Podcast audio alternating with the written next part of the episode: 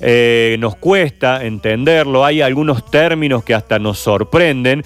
Y bueno, vamos a hablar con un destacado abogado eh, cordobés que nos va a poner seguramente en conocimiento y en el momento en que se está viviendo con esta situación de los tres jueces, Leopoldo Bruglia, Pablo Bertuzzi y Germán Castelli. Estamos en contacto con el doctor Enrique Divo, que bueno, ha sido durante mucho tiempo directivo del Colegio de Abogados y de la Federación de Entidades Profesionales de aquí de Córdoba.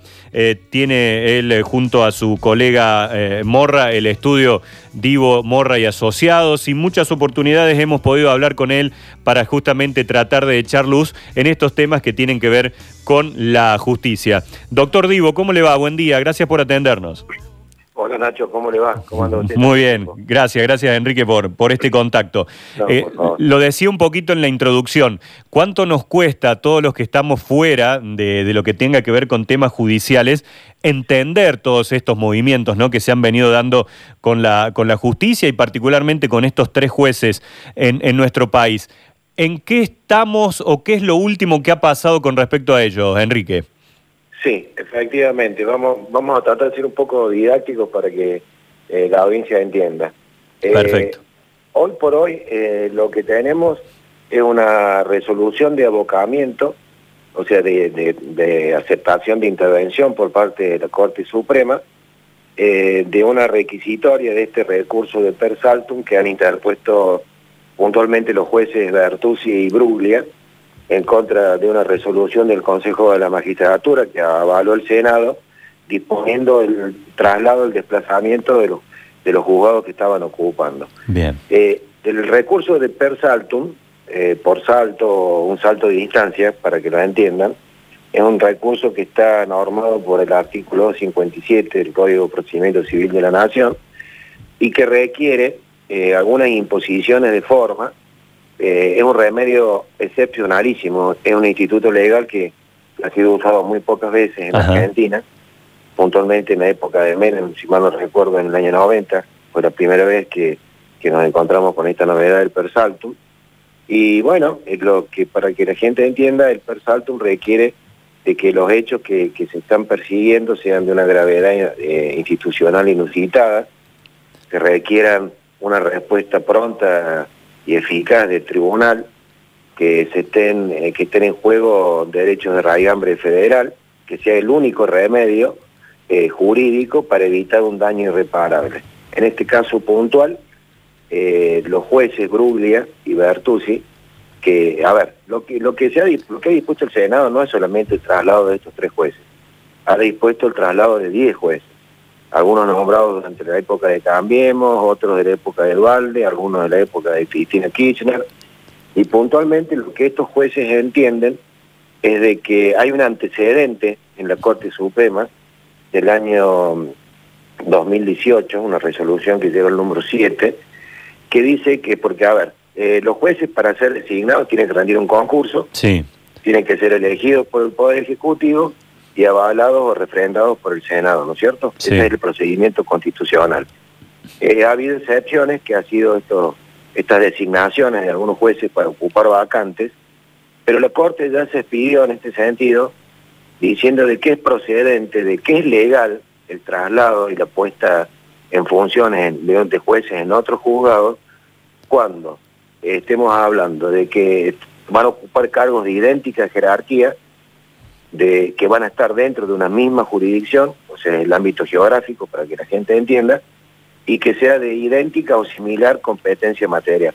Por ejemplo, si va a ser designado un juez, juez en un juzgado penal, que venga de otro juzgado penal. Claro. Este antecedente ya existe en el año 2018 y la Corte ha avalado esto. Eh, bueno, ¿qué es lo que pasa?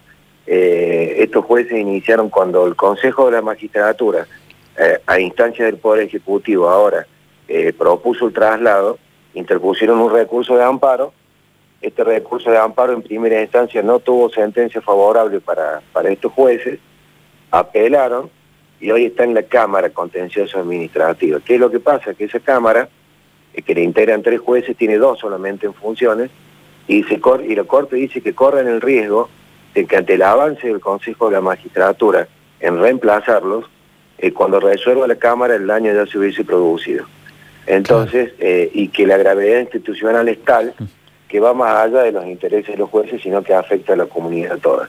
Ese es un poco, digamos, la exégesis, un poco el resumen de lo que está pasando, Nacho, hoy. Perfecto, perfecto. La, última novedad es que eh, cuando el recurso es aceptado por la Corte, se le corre traslado tanto al Consejo de la Magistratura como al Procurador General. Y el Procurador General, que es el cuestionado casal por el gobierno, que ya todos estamos un poco también en noticias, ya dictaminó, si bien no es vinculante, dictaminó favorablemente eh, para los jueces, para los camaristas estos. Quiero aclarar una cosa, ¿no? que en el caso de Bertuzzi, eh, ya había sido trasladado por en el año 2010 por el gobierno de, Cristina de Kirchner, o sea, no es el primer traslado que tiene este juez, es el segundo. Eh, bueno, sí, evidentemente estos jueces, eh, estos jueces, para que, para que los oyentes también entiendan, no es que son puestos a dedo, son jueces que en su momento rindieron concurso, lo ganaron, el Congreso avaló su designación, pero estaban en otros juzgados. Eh, para, no, sé si soy claro. Sí, sí, perfecto, perfecto, se entiende absolutamente todo, sí, sí. Lo que pasa es que el gobierno de Cambiemos, eh, a instancias del Consejo de la Magistratura, lo designó por decreto. Se obvió la designación del Senado porque entendía que no hacía falta por este antecedente de la Corte Suprema de Justicia. ¿A los tres, Enrique? A los tres. Eh, a los tres. Uno a ver, todos intervienen en materia penal. Eh, la sala de apelaciones donde están ellos, eh, que son dos salas, que es la Cámara de Apelaciones de la Nación, eh, interviene sobre juicios de, corrupción. a ver, estamos hablando de cuestiones muy puntuales. De todos modos, lo mío es un análisis técnico, no político. Si hay una invasión de poder político sobre el judicial, bueno, es una lectura que tendrá que Sí, por supuesto. Eh, eh, digo, los tres estos jueces eh, están interviniendo en causas en donde se investiga a Cristina Kirchner. claro, En, varias de las, en dos o tres causas de las que interviene la, actual vicepresidenta de la Nación, de causas puntualmente de donde se ventilan hechos de corrupción. Claro. Esa es un poco la, realidad. Así que esperemos de que en dos o tres semanas haya una resolución definitiva. Lo que hoy tenemos solamente es un abocamiento y un ok de la Corte para dar tratamiento al recurso. Lo que no se ha resuelto todavía es la cuestión de fondo. ¿Esa resolución definitiva tiene que salir de la Corte Suprema? Sí, sí, sí, sí, por supuesto. Es la última instancia judicial que tenemos en el país y lo que la Corte resuelve es lo que se va a tener que acatar. Eh, este juicio es una, es una acción de amparo, como ya dije, eh, ya tiene una sentencia en primera instancia, se está ventilando una apelación en Cámara, contencioso administrativa, pero evidentemente la Corte va a resolver antes y va a ser la última sentencia que esta, que esta causa va a tener. Claro.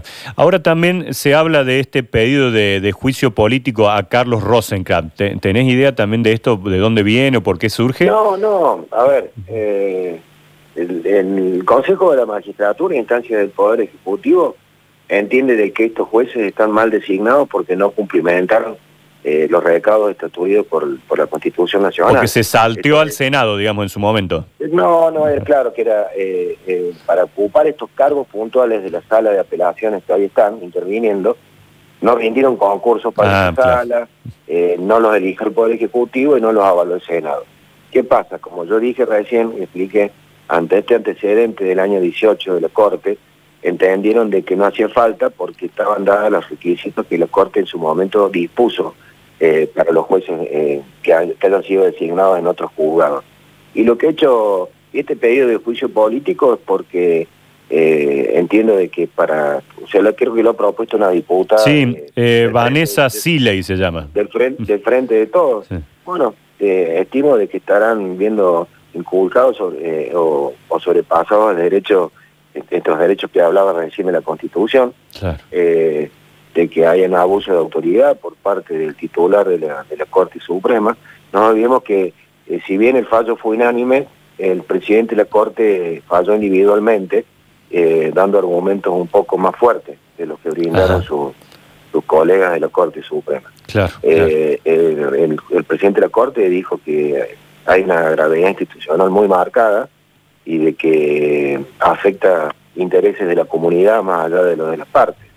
y que amerita una resolución urgente del tema.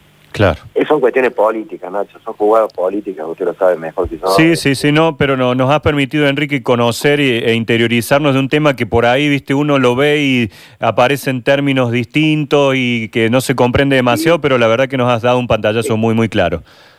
Bueno, bueno Nacho, mm. me, alegro, me alegro de haber sido claro y que les haya servido. Lo último, doctor eh, Divo, que le quería consultar en esta experiencia eh, que les toca desde el estudio a ustedes, del estudio Divo Morra, eh, ¿cómo ha sido este año, digo, tan difícil en cuanto a cuestiones laborales que, se han presentado? ¿Cuál ha sido su experiencia en lo que va del 2020?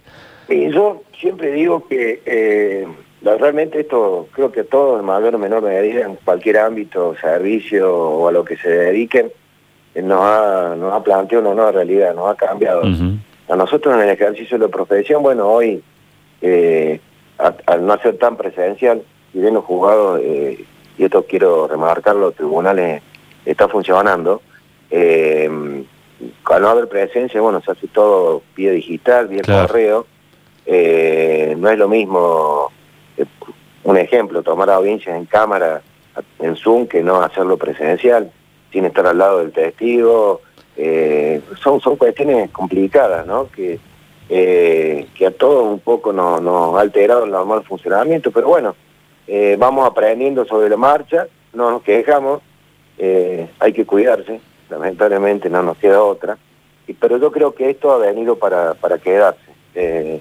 yo no creo que volvamos a, a tener un servicio de justicia eh, tan presencial como, como existió hasta este año. Yo creo que a partir de ahora empiezan, empiezan cosas nuevas y un, nuevo ejercicio profesional distinto, pero que puede ser también muy eficaz. Claro, Así que bueno, hay, que ser positivo. Hay que readaptarse y quizás convivir con ambas formas, ¿no? Eh, presenciales y también de este sistema. Sí, sí, yo creo que va a ser un mix de las dos cosas, eh, pero lo cual no, no, no importa una merma del trabajo, ¿eh?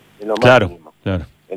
Se siente, sí, profundamente, hay una crisis económica y social que se ve en, todos los estratos y no, no, no escapa al servicio de justicia ni el ejercicio de la profesión. Eh, no sé cuánto tiempo más vamos a estar así, pero bueno, habrá que remangarse y hmm. seguir, y seguir en, la lucha, como, como todos dicen. Doctor, un gusto como siempre, muchísimas gracias. Un abrazo. ¿eh?